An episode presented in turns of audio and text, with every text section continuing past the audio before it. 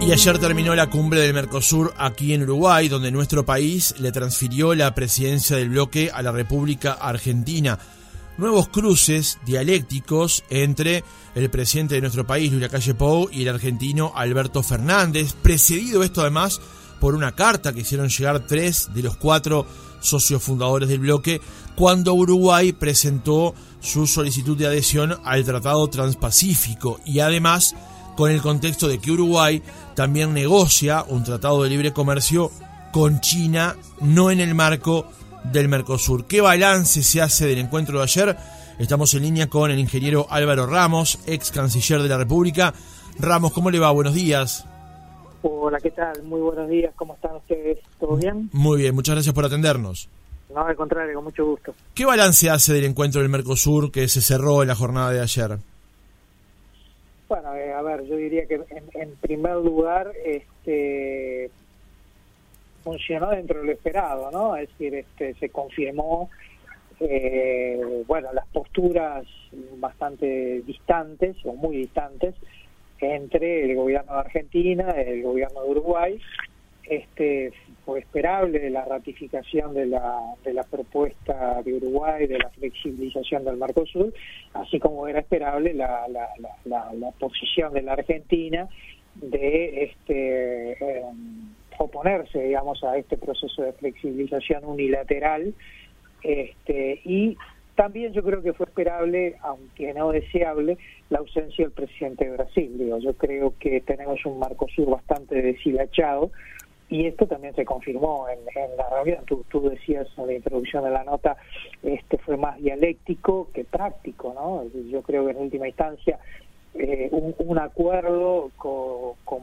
de tipo comercial, político comercial, como es el Mercosur, en realidad tiene que avanzar sobre la base de fortalecer su institucionalidad, fortalecer su, su Estado de Derecho, fortalecer sus procesos de solución de controversias, fortalecer su política, tanto que se habla de ella, de inserción internacional común, fortalecer los mecanismos de, de solución de controversias y de aplicación del arancel externo común, que más que aplicarlo, está perforado permanentemente. Es decir, a ver, eh, fue una cumbre más que no aportó nada, yo creo que no, no se dio ni un paso adelante en relación a las últimas dos cumbres eh, pasadas, sobre todo la de Asunción, y, bueno, yo creo que las expectativas de cambio inmediatas, yo diría que eh, en mi caso yo pienso que son prácticamente casi cero.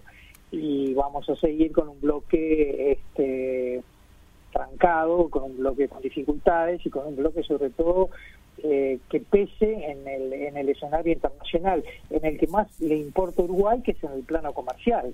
Uruguay está, eh, digamos, eh, en una realidad hoy que está enganchado en el Mercosur por voluntad propia, porque además lo precisa, precisa el Mercosur, tanto como precisa la apertura comercial, precisa ambas cosas, pero este, hoy por hoy el Mercosur no está dando las respuestas este, y no me parece que esté en condiciones este, político-institucionales de darlas en el muy corto plazo. A pesar de que, bueno, a partir del primero de enero el factor Lula va a ser un factor eh, conocido pero nuevo en este en este escenario.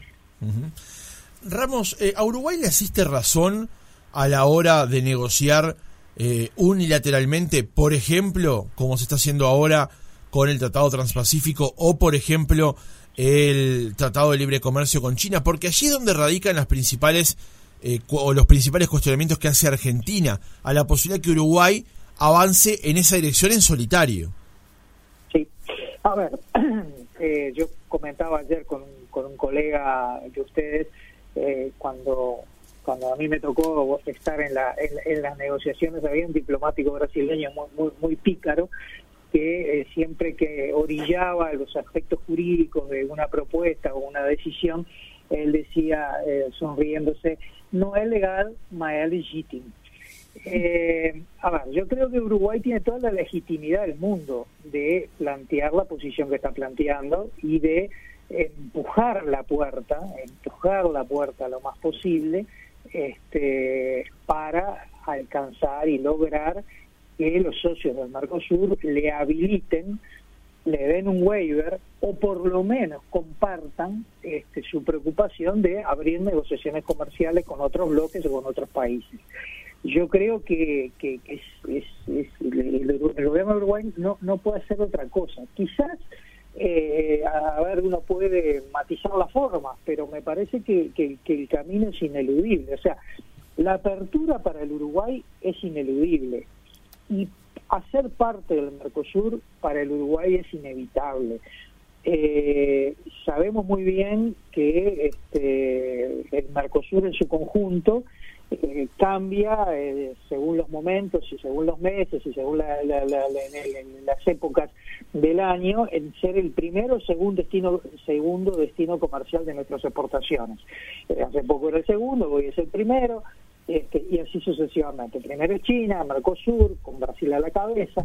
Es decir, Uruguay se inserta en el mercado internacional, en el mundo, a través de las commodities, a través de las exportaciones agroindustriales, agrícolas y ganaderas, de la carne, de la soja, este, del arroz, de los lácteos, pero también tiene un enorme sector de la pequeña, mediana empresa agroindustrial manufacturera, que se eh, necesita del mercado argentino y que necesita del mercado brasileño porque allí están insertados y porque allí realizan su comercio exterior. Entonces, eh, claramente, eh, como digo, es decir, para el Uruguay la apertura es ineludible, pero el Mercosur es inevitable.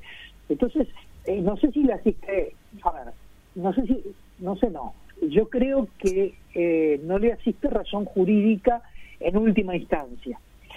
Eh, sí es legítimo que haga lo que está haciendo, que es empujar la vara hacia arriba, que es empujar la puerta, y que es señalar que hasta el minuto actual, hasta el momento actual, Uruguay no ha cerrado y está lejos de hacerlo, está muy lejos de hacerlo, ningún acuerdo fuera del Sur. Simplemente está formalizando su interés ante la República Popular de China y ante este, el Acuerdo Transpacífico, está formalizando su interés de acceder a esos mercados a través de acuerdos de libre comercio. Ok, se puede decir de que eso no está bueno para el Mercosur, pero hay tiempo, hay tiempo, hay espacio, hay mecanismos para que eso que es legítimo pase a ser jurídicamente factible.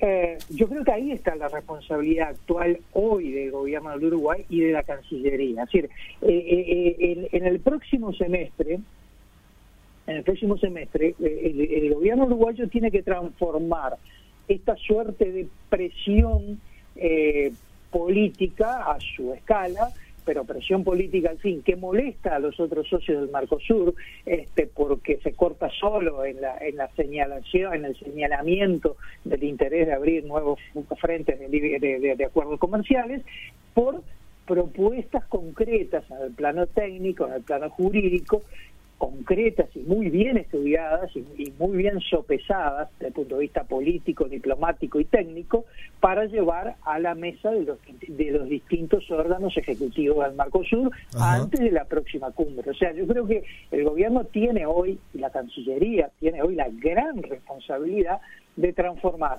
este enfoque netamente político que le hace a sus socios con propuestas que sean de recibo. Creo que el presidente argentino abrió esa puerta cuando dijo yo estoy dispuesto a, analizar cambios porque tú quizás tengas razón, le dijo al presidente uruguayo en algunas cosas o en varias o en muchas de ellas. Bueno, perfecto. Utilicemos esa puerta y utilicemos también el factor Lula, que a partir del primero de enero se va a instalar un nuevo gobierno de Brasil que la principal diferencia que tiene con el que termina es que este gobierno, eh, gobierno de Bolsonaro, este gobierno conservador de Brasil que termina, se amputó la posibilidad de eh, liderar la, la, inserción internacional de Brasil. Los gobiernos de Lula, todos los, gobiernos del PT, los dos de Lula y, y, el primer y el luego malogrado gobierno de Dilma Rousseff, hicieron de la inserción internacional de Brasil y del liderazgo de Brasil un factor clave de su política. Lideraban desde el Mercosur, lideraron desde la UNASUR, lideraron desde la CELAT, lideraron desde los BRICS, lideraron en todos los espacios institucionales eh, internacionales que pudieran. Sí, de hecho, eh, en, más de una oportunidad en los debates con, con Bolsonaro, Lula hablaba de que Brasil iba a dejar de ser un paria eh, en, el vínculo internacional. Quería hacerle una pregunta brevemente, porque más nos queda otra más y poco tiempo, Ramos, que es, ayer Alberto Fernández en, en su discurso hablaba de las asimetrías que hay en el bloque entre Brasil y Argentina y Uruguay, Paraguay, eventualmente Bolivia y Chile, que son estados asociados. Eh, pero me llamó la atención este punto porque Uruguay no plantea en esta instancia discutir las asimetrías, sino la posibilidad de asociarse con otros países o bloques. Pero tampoco las asimetrías es una cosa que en todos los años que lleva el Mercosur hayamos logrado resolver. Allí lo que se lo que se advierte es la imperfección o por lo menos las dificultades que ha atravesado el bloque desde su creación hasta la actualidad, ¿no? A ver, como tú dices muy bien, las asimetrías existieron siempre desde, el día uno del Mercosur. Desde que se creó el Mercosur sabíamos que ah, eh, integrábamos economías profundamente asimétricas. Eso estuvo claro. Estuvo claro después cuando se creó el FOSEM, ¿no? Recordemos que en determinado momento, ahora no me acuerdo el año, se creó el Fondo de Convergencia Estructural del Mercosur.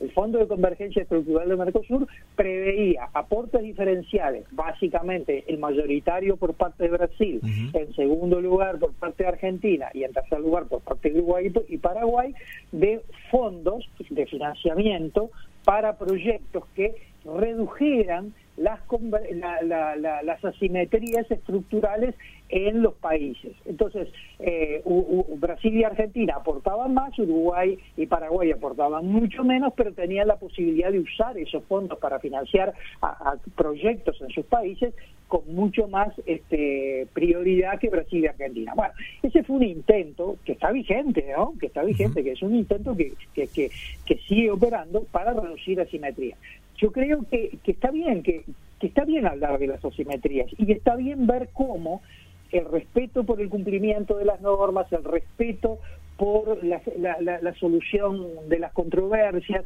este, comerciales, el, respeto por no perforar el arancel externo común, el respeto por no trabar las importaciones a la interna del Mercosur, también reduce asimetría. Pero, a ver, pero yo creo que acá también eh, hay una cosa que no podemos soslayar este, Francisco. Yo creo que lo que no podemos soslayar es que en, entre Argentina y Uruguay hay dos visiones diferentes de modelo de desarrollo.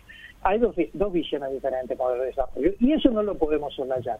Ojalá que sí, por eso digo, la gran responsabilidad es poner encima de la mesa propuestas jurídicas, técnicas, políticas, diplomáticas que habiliten a sin soslayar esas diferencias de criterio, poder avanzar, aún así, poder avanzar en mecanismos que permitan este, que los países, como el caso de Uruguay, eh, más pequeños, como este, como yo como yo decía ayer eh, en términos poblacionales Uruguay es 60 veces más chico que, que, que Brasil 13 veces más chico que Argentina seis veces más chico que Chile y dos veces más chico que Paraguay, bueno, eh, por ahí este, eh, tratar esas asimetrías estructurales que son eh, inevitables y irreversibles, este, tratarlas mediante mecanismos este, de habilitación de determinados waivers comerciales que mejoren la posición competitiva del país. Yo creo que por ahí va la cosa. Y es un desafío difícil, es un desafío difícil. Yo creo que la Cancillería tiene que dedicarse a estudiar y a estudiar mucho, buscar en, la, en el sector académico, en la Universidad de la República, en las universidades privadas, en la gente que está trabajando en el, en, el, tema académico, en los procesos de integración, buscar revitalizar aquel paradigma de la década de los 90 del multilateralismo y del regionalismo abierto y traerlo a la nueva realidad de este Mercosur, que si no va a seguir en la retórica este, y, no vamos a pasar de cumbre más cumbre más cumbre sin ningún valle de productividad, pura cumbre. Eh, Ramos, yo le quería consultar si este tipo de acuerdos que está tratando de eh, concretar Uruguay pueden afectar las negociaciones que el bloque está tratando de llevar adelante con la Unión Europea. A ver, el acuerdo de la Unión Europea está más manido, este, como dice la canción de Jaime Ross, más amarcado con tren. Este, yo yo creo que tiene muy poca credibilidad a esta altura el acuerdo con la Unión Europea. Llevamos muchísimos años este, de negociación, muchísimos años. A mí me tocó firmar en el año 1996 el primer acuerdo, es decir, cuando Uruguay ejercía la presidencia pro tempore del Mercosur y España la, la de la Unión Europea, el primer acuerdo que dio paso a luego el lanzamiento de las negociaciones seis, este, un año después. Entonces yo digo, eh, llevamos mucho tiempo, ¿no? Es decir, yo yo creo que, que, no sé si es creíble pensar de que este, haya una factibilidad real de que el acuerdo con la Unión Europea se vaya a concretar. Eh, yo creo que hay que hay que proseguir negociaciones con China, ojalá que en conjunto, hay que en conjunto proseguir las negociaciones con Corea del Sur, hay que proseguir las negociaciones con Canadá, hay que abrir negociaciones con el Reino Unido. El Reino Unido se fue de la Unión Europea y hoy el Reino Unido podría estar, y yo creo que está interesado en abrir negociaciones con el Mercosur. Lo que pasa es que el Mercosur tiene que mejorar su nivel de credibilidad a nivel internacional. Álvaro Ramos, ex canciller de la República, muchas gracias por haber estado otra mañana con nosotros. Al contrario, mucho gusto y que pasen todos muy bien.